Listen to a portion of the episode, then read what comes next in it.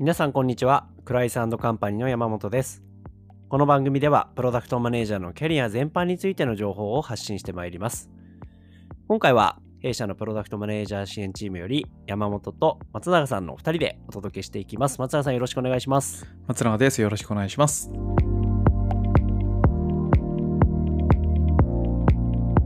今回はですね実はこのポッドキャストにリスナーの皆さんからえー、お問い合わせというかご要望いただいた一つのこのテーマについて触れていきたいと思います。ご意見をお寄せいただいてありがとうございます。嬉しいです。ありがとうございます。どういうテーマを使ってほしいかっていう僕らからのこう問いかけに対して一ついただいたんですけれども、えー、まあ簡単に言うと企業の方ですね、プロダクトマネージャー採用をしている方なんですが、プロダクトマネージャー採用に絶賛苦戦していますと。で、急拡大中のため、まあ、プロダクトマネージャー採用したいっていう背景だと思うんですが、似たような求人募集が多い中、差別化を図りたく、どのように認知、興味を持ってもらうのが良いでしょうか。ぜひ教えてください。という切実な、僕らも本当によく聞く、よくご相談いただく悩みをこうぶつけていただいたので、今回はま企業側の視点に立って、どうやってまプロダクトマネージャー求人を差別化していくかだったりとか、まあ、要はいい人を取っていくために何をしたらいいか、そういう観点で、えー、一つのテーマ発信お届けしていきたいと思います。松永さん、実際問題、プロダクトマネージャーの採用、かなり苦戦されてる企業さん多いかなと思うんですけれども、松永さんから見て、なんか苦戦されてるというか、うまくこう採用アピールできてない会社さんの特徴ってどんなのがありますかね、そうですね。まあ、一番わかりやすいのは、その、自分たちの会社の特徴をちゃんと捉えきれてないというか、それをうまく伝えられてないっていうことなんじゃないかなというふうには思いますね。特徴が伝えきれてないというのは、やっぱり埋もれちゃってるみたいな感じなんですかね、そうですね。そうですね。やっぱりそのプロダクトマネージャーの方、今すごく引く手あまたで、たくさんの求人見ることになると思うので、なんかその中でこう、きらりと引かれてないというんですかね。うん。そういうケースがほとんどかなっていうふうに思いますね。確かに実際問題、企業の方々ってその企業さんのことしかある意味わからないわけで、まあもちろん他の会社さんとね、交流とかあるかもしれないですけど、なかなか世に出回ってる求人がどう書かれててとか、どうアピールされて、その中で自分たちがどうユニークさを出していくか、なかなか中にいたらわからないですよね。わからないと思いますね。プロダクトマネージャーを志す方が何で悩んでるのかだったりとか、何を知りたくて、こう、カジュアル面談とか面接に来ているのかっていうところが、やっぱりこう、完璧にフィットしてないというか、ずれてしまってると、なかなかアピールしきれてないんじゃないかなと思っていて、まあ、例えば、やっぱりプロダクトマネージャーの方ってすごく成長意欲が強かったりするので、この環境が自分にとってプラスになるのかっていうところをすごくキャリアの中で考えてると思うんですよね。他の職種の方より結構その色が強いんじゃないかなと思うんです強いですね。例えばそういうのが分かっていたら、まあ自社の成長環境みたいな、もちろんこう学びに来てもらう姿勢は困ると思うんですけども、とはいえ、こういう点があなたにとってプラスになると思うっていうところを、まあ、しっかり面と向かって言える企業さんなのか、そうじゃないかっていうところは大きな差が出るんじゃないかなっていうふうに思いますね。確かに。あとは。メリット必ず提示しましょうっていう話ではないと思うんですけど、うんうん、何を求めてるのかっていうことをちゃんと理解するってすごく大事ですよね。すごく大事だと思います。でもそれもまあ簡単じゃないですよね。うん、なかなかユーザーインタビューしづらいかなと思うので。うんあとは、やっぱりこう、プロダクトが大事にされてるのか、その会社の中で、プロダクト作りっていうところがしっかり重要視されてるのかっていうところは結構皆さん大事にされるかなと思ってます。まあ、その逆にあるのが、今の転職理由みたいなところですごくセールス組織になっていて、もうこれ作ってくれればいいからっていう形で上から降ってくる現象だったりとか、まあ、セールス側が強いがゆえに、なかなかこう、プロダクトを磨いていくっていうことが予算上だったり、スケジュール上、後回しにされてしまう。まあ、フェーズによってそういう時期はあると思うんですけども、会社として大事にしてない感が伝わってくるような環境だと、どうしても校舎さんって、その会社さんを選ばなくなっていくんじゃないかなっていうのは思いますね。そうですね。その辺っておそらく、その、面接の中でふとした時にそういうのが出ちゃったりとかもすると思いますしね。なんかそれでこう、何が NG だったのかわからないまま、候補者の方が先に進んでくれないみたいな悩み方してる会社さん多そうですよね。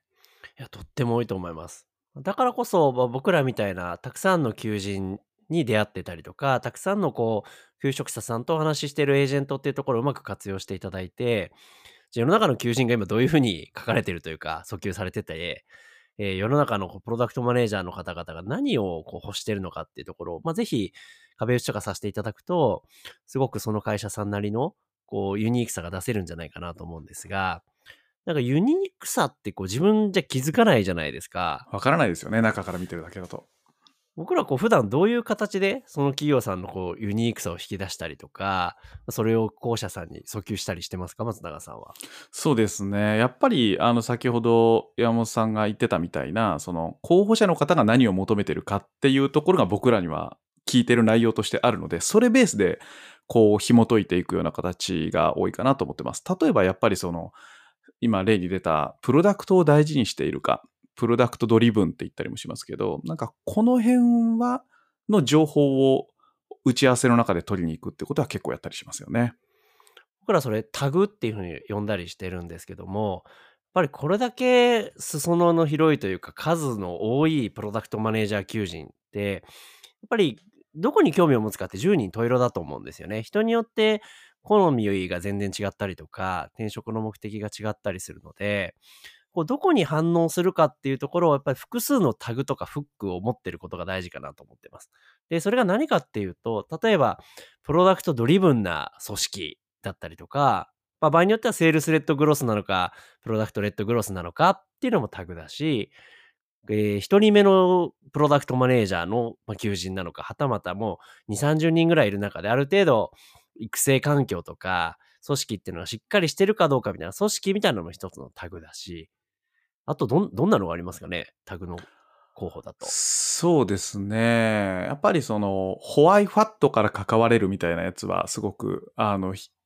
候補者の方への受けはいいかなっていうふうには思いますね。なんで、それがもしかしたらプロダクトを大事にしてるっていうところに重なるのかなって言いながら思ったんですけど、その、何を作るべきかとか、なぜ、あの、今、我々がこれに取り組んでるのかみたいなところとか、この辺からちゃんと関われるっていう内容だと、すごくあの反応はいいかなと思います。なぜかというと、やっぱりそれも、今の会社だと、その How の部分、どうやって作るかとかにしか関われないからっていう、そのモヤモヤを抱えている候補者の方が多いからっていうことで、やっぱり何に悩んでるのかっていう、この裏返しですよね。一方で、こう、それ、タグとしては難しいなというか、なんか差別化にならないなっていうのも、よくこう、ディスカッションしていく中で出てくるなと思ってて、例えば、うちはスタートアップだから一緒に成長していけるフェーズなんですっていうふうに、あの、言われること結構あるんですけども、ほとんどスタートアップさんだったりするので、いや、それ、それどこも結構同じこと言ってしまってるので、スタートアップっていうタグだけだとなかなかそれはこう差別化にならないですよっていうふうなお話はしたりするんですけど、なんか松永さんが思う、この、これあんまりタグにならないんじゃないか要素みたいなのって他になんかあったりしますか？ちょっと似てるんですけど、やっぱり、あの、裁量という言葉を便利に使いすぎてる時はあるかなっていう気がしますよね。違う裁量がありますってやつですか？そうです、そうです。なんか、プロダクトマネージャーってそもそも裁量があるべき仕事じゃないですか。そのプロダクトについてのその成功のための意思決定をしていく仕事だと思うので、裁量があるって結構僕大前提だと思ってるんですよね。なんで、その今言ってる裁量ってどういうことですかっていう、ここまで話をせずに裁量がありますだけっていうのは、うん、あの、山本さんの言うタグになり得ないかなとは思いますね。もう一段深いレベルで、じゃあこう、こう、こういう裁量があるとか、こう、こう、ここはやらなくていいですとか、そこまで言及しないといけないってことですよね。そうですね、おっしゃる通りですね。まあ、そういう形で普段こう、企業様との打ち合わせの中でタグのディスカッションをすることが結構あると思うんですけども、まあ、一方でこうタグ、いわゆる差別化要素をタグみたいな感じに呼んでるんですが、それがあるだけでも、ああるからといって訴求できるとは限らないですよね。求職者さんに対して。そうですね。おっしゃる通りですね。なんかそのタグで、言ったもん勝ちみたいになりかねないなというふうにも思っていて。言ったもん勝ちうだから、うちはプロダクトドリブンですよとか、強い師匠がいるからみんなで教えますよとか、なんかもう言うだけならできると思ってて、それ、どういう根拠とか背景で言ってますかっていうところまできちんと語れるかどうかっていうのは結構大事だなと思いますね。実際根拠まで語れると、結構こう、求職者さん、ああ、そうなんですね。それだったらすごく興味ありますって言ってくれること多いですよね。多いですね。例えばですけど、なんかそのプロダクトドリブンであるっていうことをお伝えするときに、過去にすごくこう売り上げとプロダクトのビジョンでこんな風に迷ったんだけど、こういう議論をしてこういう意思決定をしましたみたいな。こういう情報ってまあ外に出にくいし、実際にこうすごい広い範囲に発信できる情報ではないと思うんですけど、例えばすごくいい候補者の方が来て、面接でその人が求めてるものがそうなんだなって感じたら、そのすごくこうコンフィデンシャルな状況で、そういう話を具体的にしてあげるっていうのが例えばいいんじゃないかなとか思ったりはしますけど。過去企業さんと話していく中でありましたよね。実際セールスの人たち、まあ、ビズ側の人とプロダクトチームが話して、まあ、何から優先的に開発していくかっていうのを、まあ、必ず議論すると。で、もちろんセールス側の意見とかも聞くけれども、最終的に、えー何から作っていくっていうふうに決めるのは PM チームだとか、まあ、そういうこう、意思決定構造とかが根拠としてお話をいただければ、ああ、なんかセールスの言いなりで作っていくだけじゃないんだっていうのが安心感がより増しますよね。いや、ありますね。他にもありそうですね。なんかそのタグはあって、その根拠があったら紐ず、こうすごくそのタグの力が増すみたいなやつ、なんか山本さん思いつくものありますか？あるのは、この CPO がいるんで、あの、うちは、あの、強いですっていうふうに、こう言っていただけることとかも結構あるんですけども、まあ、もちろん、あの、シニアなプロダクトマネージャーの方がいないよりかは、いた方がいいと思うんですよね。ただ、まあ、いたね。としても、じゃあその人が教育熱心なのかだったりとか、うんものすごく組織のことを考えてくれてるのかだったりとか、うん逆にそのプロダクトドリブンなのかどうかっていうところも、その CPO に依存するところがかなり大きいんじゃないかなと思っていて、まあ、純粋にそのシニアがいるっていうだけじゃなくて、じゃあどういう考えを持ったシニアなのかだったりとか、そのシニアの方は実際育成するにあたって、今なんかどういう育成だったりとか、この環境を整えてるのかだったりとか、具体な動きだったりとか、その組織的な実績みたいな、そういうところを聞けると、あ、なんか、ちゃんと育っていけそうだなとか、未経験の人が入ったとしても、今ならサポートいただけそうだなっていうところが、こう感じられると、僕らとしても力強く、あの環境だったら今飛び込めると思いますよ、みたいなところは、あの、訴えることができるんじゃないかなっていうふうに思いますね。そうですね。もう本当おっしゃる通りですね。もう一個あるとしたら僕あの、ホワイファットのところはすごく、ホワイファットハウでどこまでがプロダクトマネージャーかみたいな話も、ここもすごく大事だなと思ってて。あの、ハウしか関われないんですっていう、そそうういう悩みに対するアンサーのところですよね。そうです、そうです。うちはホワイファットからやれますよっていう書き方ではなくて、やっぱりそういう時はそのプロダクトマネージャーの、えっ、と、具体の業務範囲を書くのと、一方で、これはやりませんを書くっていうのは僕結構有効だなというふうに思っていて、書くっていうのは求人票とか募集要項の話ですか？ごめんなさい。はい、そうです、そうです。なんかそれをこう、ごめんなさい、書くだったり伝えるっていうのがすごく大事だなというふうには思っています。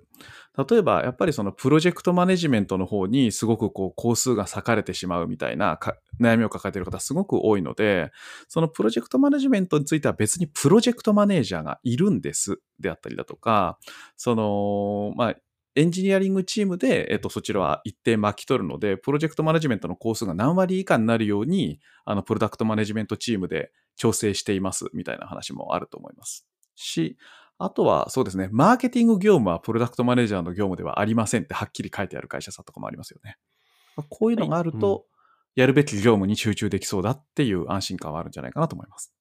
その安心感って大事ですよね。その納得して PM の方がその環境を選ぶにあたって、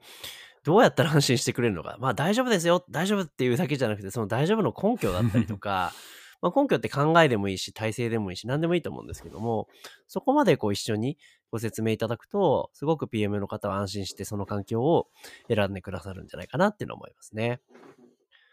もうこう、まあタグを作りました。タグの根拠も作りましたってなった時に、ただそれを自社で抱えてるだけじゃ何の意味もないじゃないですか。本当ですね。やっぱりこう、プロダクトマネージャーをいい、いいプロダクトマネージャー採用していくには、発信っていうところも大事だと思うんですけども、なんか発信するノウハウってなんかいいものああります？どうなんですかね。でもやっぱりノートの発信はすごく多いですよね、今ね。プロダクト増えてマネージャーの。ますね。いろんな方々がノートで。うーん。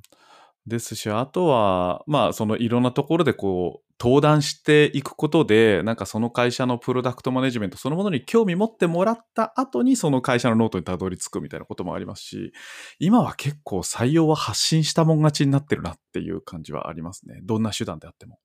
だからその発信も広報チームが頑張るとか採用チームが頑張るとかじゃなくて、うんやっぱり現場の生声として発信されてるとかだと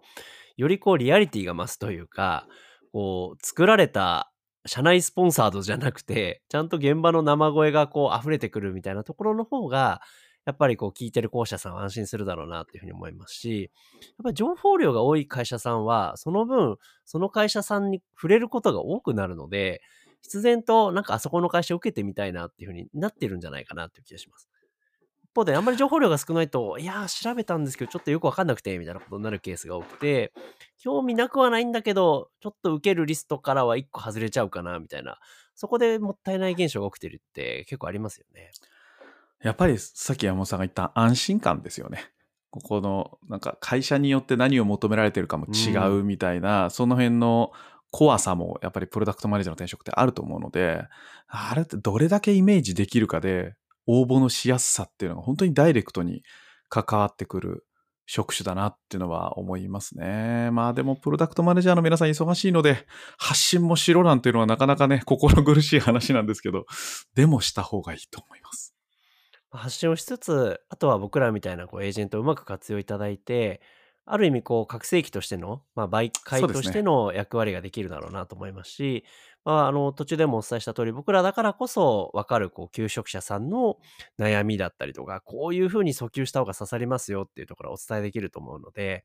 まあ、ぜひそのあたり採用に困ってる企業様いたらあの我々クライさんのカンパニーの方にご相談いただければなっていうふうに思ってます。ということでですね、今回はプロダクトマネージャーの採用に苦戦してる方からまあリクエストいただいたので、どうやったらこう差別化していけるか、どういうふうに伝えていけばいいのかっていう観点で、一つポッドキャストを配信させていただきました。皆さんご清聴いただきありがとうございます。今後ともよろしくお願いいたします。ありがとうございました。またリクエストお待ちしてます。